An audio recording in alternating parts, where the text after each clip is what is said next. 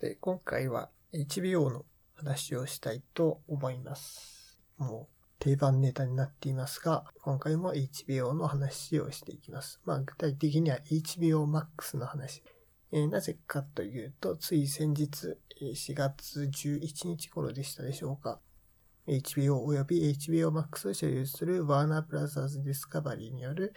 株主に向けた発表ですかね。まあそういったのがあって、いろいろなことが、一気にここで、え、こう、情報が公開されました。ということで、まあここでちょっとそういった話をしておこうというわけです。特にまあ一番大きなものとして、HBO Max、まあこれは主にアメリカで展開されているストリーミングサービスですが、え、こちらの名前が5月23日から Max に変更されるようです。え、まあ、より具体的には、えー、ワーナーブラザースは2021年5月にディスカバリーで、まあ、これも放送局ですが、えー、これと合併しました。えー、そして、まあ、その、えー、まあ、合併の一環としてディスカバリーが運営しているストリーミングサービスのディスカバリープラスと、えー、まあ、ワーナーが今も、まあ、運営している HBO Max を統合することになり、そして名前を5月に Max に変えるということです。まあ、なぜ HBO Max から Max に変えるのか。まあ、ストレンジャーシングス効果かとなるところですが、まあもちろん、ストレンジャーシングスは HBO ではなく Netflix のドラマですから全く関係ないわけですが。まあ、その名前の変更の理由として、まあ私が一つ考えるには、まあ、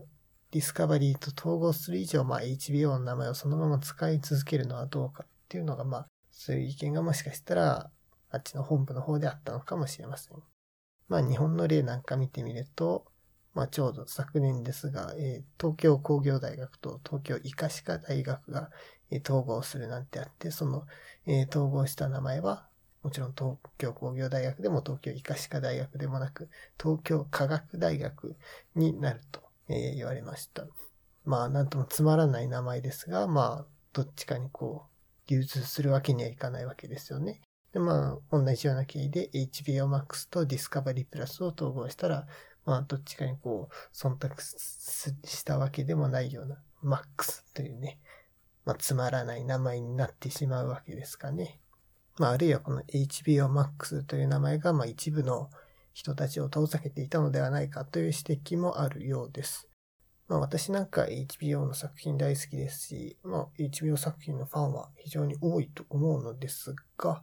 まあ全員がそういうわけではないでしょう。まあそれは、そう、それは全員が好きなもんなんてないですからそうなんですけども。まあ例えばまあ HBO は基本的に大人向けの作品を放送していますが、まあ HBO Max は、まあ例えばセサミストリートといったまあ子供向けの作品もあるので、まあ本来はまあ子供がいるような家庭に対してもアプローチできるわけですが、まあそこがもしかしたらあまりうまくいっていないこれは完全に私の想像ですが。あるいはまあ最近の HBO、まあ、放送局としては、まあだいぶリベラルに寄ったような、えー、まあ傾向はあるので、まあアメリカ国民の約半数は報酬層ですから、まあそういった人々から、もしかしたらちょっと好かれていないのかもしれません。まあ、HBO の過去の名作ドラマに関しては別にそういった保守とかリベラルとかっていったことは全く関係ないと思うんですが、まあ、どうも最近は何でもこう、ポリティカルになりがちなところがあるので、もしかしたらそういった要素はあるのかもわかりません。まあ理由は何にしろ、まあ HBO Max という名前の HBO という名前があまり好きではなかった人たちが、じゃあ Max っていう名前になったから加入しようって思うかっていうと、まあどうなんですかね。私じゃあ、そう、あまりそうはならないと思いますが、まあ、バーナーはそう考えたということです。えー、ちなみにこの発表の後、ワーナーブラザースディスカバリーの株価は約6%下落。えー、まあ、株主からの反応は決して良くはなかったようです。えー、今回のワーナーの発表では、これから制作予定の新作についての情報も多々ありました。中でも大きいのはハリーポッターのドラマ化でしょうか。まあ、以前から、まあ、ハリーポッターのドラマ化に関する噂はありましたが、まあ、今回正式に、ワーナーがハリーポッターのドラマ作りますよってことを発表しました。えー、まあ、このドラマ版というのは映画版、皆さんご存知の通り、あの、2010年前後ぐらいですかね、その頃にハリーポッターの映画シリーズがありましたが、えあれよりもより原作に忠実にすると言われています。えー、というのも、まあ、原作1巻を1シーズンかけて描く。で、原作が全部で7巻ありますから、まあ全部で7シーズンになるという予定です。で、まあこれは HBO の過去作で言うと、ゲームオブスローンズだったり、ダークマテリアルといったようなファンタジードラマと同じような、まあ、傾向を目指しているのでしょう。まあ、特にダークマテリアルズのようなタイプの作品になるのではないかなと。まあ、そうなってほしいなと私は思っています。というのも、まあ、ゲームオブツローンズも原作はありますが、原作が完結していないまま制作が進められて、まあ、最後の、え、2シーズンぐらいは、まあ、原作が全くないドラマのオリジナルの内容になっていました。そしてこの2シーズン、まあ決して評判がいいものとは言えませんでしたね。まあこれはね。まあ一方、ダークマテリアルズに関しては、まあこれ、まあ原作はフィリップ・プルマンのライラの冒険シリーズなのですが、まあこちらはすでにあの原作が完結している状態からもう最初の制作が始まっています。ということで、まあ、ファイナルシーズンの、まあ、シーズン3まで一貫したストーリーであったり、まあ、プロダクションデザインとかね、そういった、まあ、作りとして、えー、まあ、そういったところができていたんじゃないのかなと思います。まあ、ハリーポッターに関してはもちろん原作が完結していますから、そういうふうに、えー、全体を、えー、きちんと見据えた上でね、えドラマ作りが十分可能だと思いますし、えそうしてほしいなと思います。ただですね、まあ私はそのハリーポッターの原作を未読なので、まあこれあくまでもそういう人の意見に過ぎないと、えまあそう思ってほしいんですが、まあそもそも、えあれだけ映画版はヒットしましたが、それを果たして本当にリメイクする必要があるんでしょうか？っていうのまあもちろん映画は原作と異なる部分はそれはたくさんあると思います。えそれは原作を読んでいなくてもわかります。え映画っていうのは2時間しかないですから、省略したりね、改変したりっていうのはそれはたくさんあると思います。えまあ、しかしあのハリーポッターの映画シリーズっていうのはまあ、まあ、一応のストーリーの筋はちゃんと通ってると思いますし、まあ映画そのものとしてのクオリティも高い方だと思います。だからまあそうよくできたものですよね。で、そういうよくできたものをリメイクする必要っていうのは、僕はないと思うんですよね。えっと、先ほどのダークマテリアルズの例を挙げると、あれは過去に映画版が制作されてますよね。2007年ぐらいでしたかね。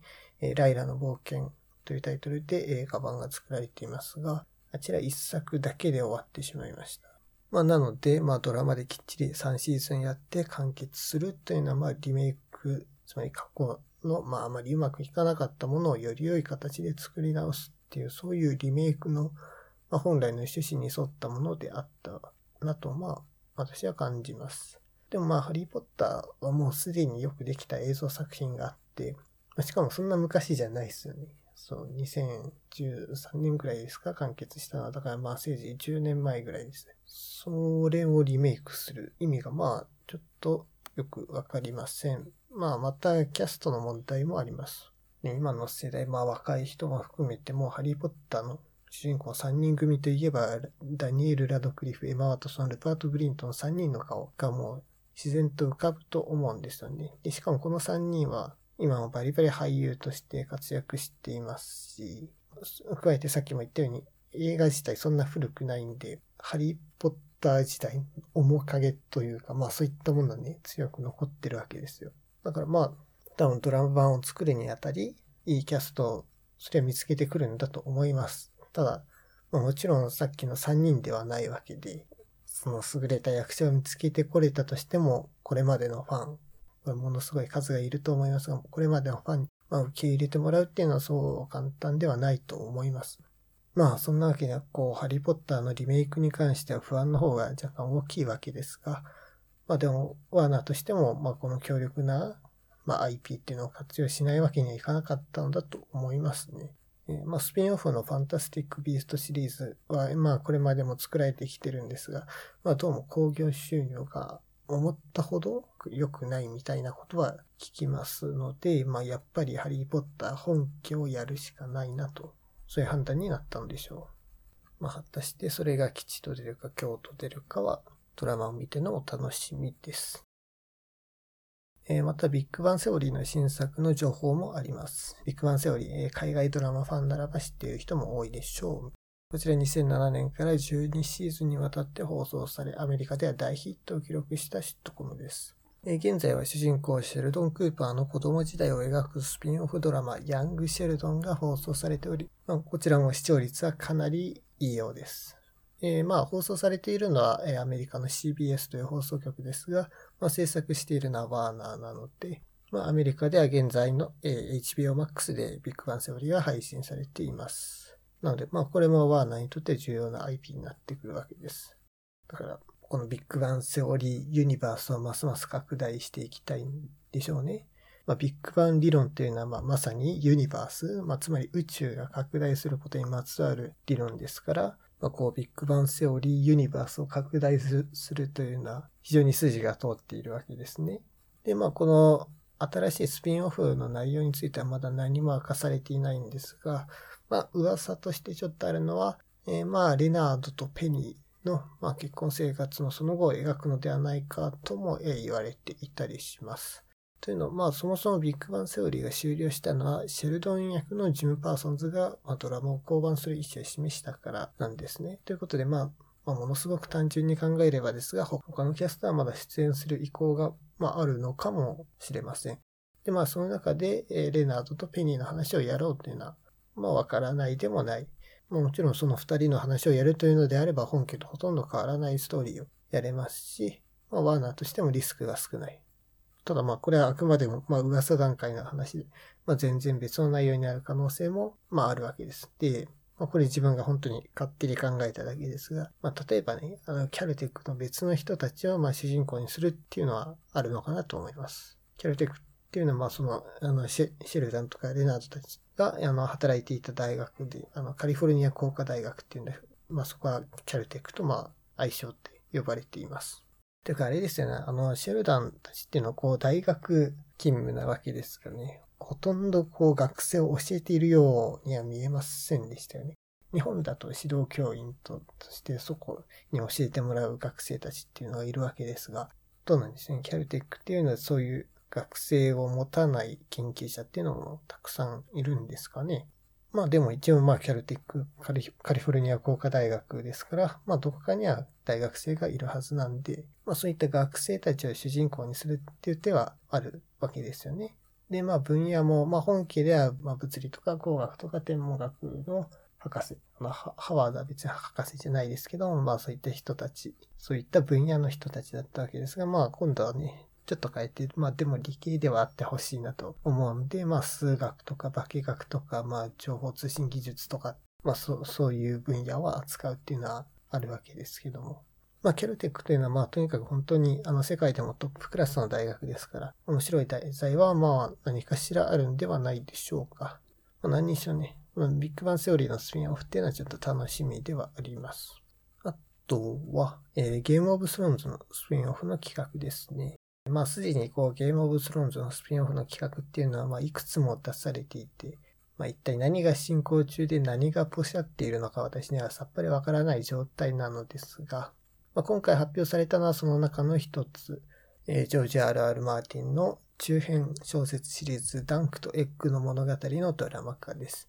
で、まあこれは本家の約90年ぐらい前の話。去年始まったハウス・オブ・ザ・ドラゴンは本家の200年ぐらい前ですが、そのちょうど中間ぐらいということになります。で、まあその企画が今回前進しましたよというお話なんですかね。まあ、このダンクとエッグの物語っていうのはまあ、そういうダンクっていう人とその従者のエッグがまあ旅をするっていう話だと僕は聞いています。どうなんですかね。ストーリーの規模としてはもしかしたらそんなに大きくないんですかね。わからないです。これこればっかりはまあ原作読まないとわからないわけですが。ただまあ HBO が作るとは言ってもですね、えー、過去には、えー、ナオミ・ワッチ主演のスピンオフ、ゲームオブスローンズのスピンオフドラマが、まあ、パイロットだけ作って打ち切られたっていうこともあります。なんでまあこのダンクとエッグの物語に関しても、それが本当に作られるかどうかっていうのはこれからね、あの先行きをちゃんと見ていかなければいけませんね。えー、その他、えー、昨年公開された映画ザ・バットマンのスピンオフとなるドラマペンギンのティーザー映像が公開されました。ペンギンはあのザ・バットマンにも出てきた通り、またあのコリン・ファレルが全然コリン・ファレルらしくない格好になってペンギンをやってますね。なんか暗黒界の帝王って雰囲気ありますけど、暗黒街ドラマになるんじゃないですかね。ボードウォークエンパイア的なね。まあ、あとは、4年ぶりとなるトゥルーディテクティブ新シーズンの映像も公開されました。こちら、シーズン4はサブタイトルがナイトカントリーで、そのジョディ・フォスターが今回主演です。実はシーズン4の脚本家っていうのは、これまでと実は違う人なんですね。これまでシーズン1から3は、あの、ニック・ピゾラットっていう人だったんですけど、シーズン4の脚本、すいません。ちょっと名前忘れちゃいましたが、まあ、人が変わってるんで、まあ、きっといいものになってるとは思いますよ。このトゥルーディテクティブの名前を背負うわけですから。まあ、それは普通に、あの、本当に楽しみですね。映画の死霊館シリーズのドラマ化の企画もあるようです。とにかくまあそういった、まあ、ユニバース、過去の名作を次々とリバイバルさせていく。っていうのがもうワーナー、本当に必死になってやっていますね。で、えー、ここまでがアメリカでの HBO Max 改め Max の話でした。では日本ではどうなっているのでしょうか。えー、先月日本での HBO 事情にも変化がありました。2021年4月より、日本では Unext が HBO 作品の独占配信を行っていましたが、先月よりそれがさらに強化されることになりました。えー、まあ実は昨年の秋頃から、まあ例えばボードウォークエンパイアやザワイヤといった HBO の旧作ドラマっていうのが Unext から配信終了されるような事態が起きていたのですが、この先月の Unext とワーナーとの提携強化のおかげで全て復活しました。えさらにこれまで Unext では配信されていなかったトゥルーブラッド、6 Feet Under といった、まあ、HBO の旧作ドラマも一気に配信されました。まあ、2021年以前で言うと日本では Amazon だったり Hulu が HBO 作品の配信をしていたのですが、ま、その頃に配信されていた作品は現在ほぼすべて Unext で見られるようになっています。ま、とても喜ばしいですね。もちろん欲を言うならば、まあ HBO のね、最初期の刑務所ドラマ OZ であったり、まあ、HBO Max のオリジナルドラマで最近特に絶賛されているコメディドラマ、ハックスの配信なんかも待ち望んでいるわけですが、まあそれは希望として今言っておきます。それでもまあ今現在サクセッションの最新シーズンが日米同時配信されていたりと、まあ、状況としてはだいぶいい感じですね。で、先ほどの HBO Max ないしは Max が日本上陸するかどうかという件に関してですが、まあこの Unext と Warner が提携強化したということを考えると、まあ、今後数年はまだ日本に上陸することはないんじゃないのかなと私なんかは思います。実は昨年8月のワーナーの発表では2024年中頃、つまり来年の夏ぐらいですかね。そのくらいをめどに、まあ、アジア環太平洋地域7カ国に HBO Max を展開する予定だなんてことを言っていました。まあその後ワーナーも色々あったので、今もその予定があるのかどうかはわかりませんが、まあ、たとえその計画がまだあるとしても、このアジア環太平洋地域7カ国に日本が含まれるかどうかはわかりません。てかまあ、先ほども言った通り Unext のことを考えると、まあこのアジア環太平洋地域に日本は含まれないんじゃないのかなと私は思います。まあおそらくワーナーは今後、まあ Unext を実質的な、まあ日本の HBO Max のようなものとして、まあ扱っていくんじゃないのかなと思います。まあ、その方がワーナーにとっても直接マックスを日本展開させるよりもリスクが低いですし、まあ、そもそも日本っていうのはハリウッド作品が苦戦しやすい国ではありますよね。まあ、まず国内アニメが非常に強いですし、まあドラマだったら韓国作品が非常に人気があるわけですよね。で、そんな国に、まあハリウッド作品だけの配信サービス、まあつまり HBO Max が来たところで、まあ、あまり成功するかっていうと微妙ですよね。まあ実際過去の例なんか見てみると、フルが2013年頃ですか、日本に上陸しましたが、失敗して、まあ現在も日本ではフールありますが、あれはアメリカのフールとはほとんど独立していて、運営元はもう日本テレビに移ってます。ということで、アメリカのフールはもう日本での展開をもう失敗したものとして扱っています。また、ディズニープラス。ここはスターウォーズだったり、マーベルとか、まあそう、本当にハリウッドの中でも最強のコンテンツが揃っているディズニープラスですが、えー、まあこちらもまあ、最近はどうなんでしょうね。ハリウッド作品だけではやっていけなくなったのか、まあ、国内ドラマだったり、アニメ、韓国ドラマもかなり充実してきています。まあ、そういうことを考えると、えー、HBO Max、あるいは Max が、まあ、そのまんま日本に上陸するってことは、まあ、特に最近のワーナー、景気もよろしくないようですから、日本に展開するってことは非常に考えにくいのかなと思います。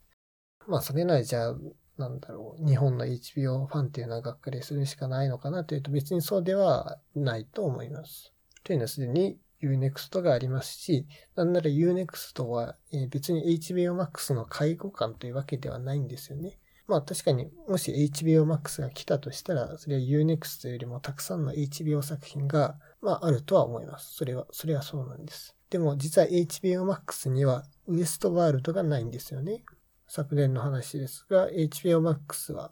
HBO オリジナルの、まあ、かなりヒットした SF ドラマ、ウエストワールドの配信権を売ってしまったので、まあ、HBO Max にはないんですよね。ですが、まあ、日本ではそんなことは関係なく、今でも Unext でウエストワールドを視聴することができます。まあ、つまり、このウエストワールドに関して言えば、Unext はま HBO Max よりも優れているとまあ言うことはできるわけです。えー、他にも何作品か、まあ、1秒 max では配信されていないか、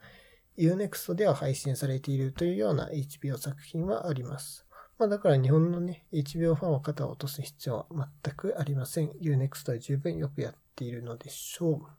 それでは今回はこのくらいで。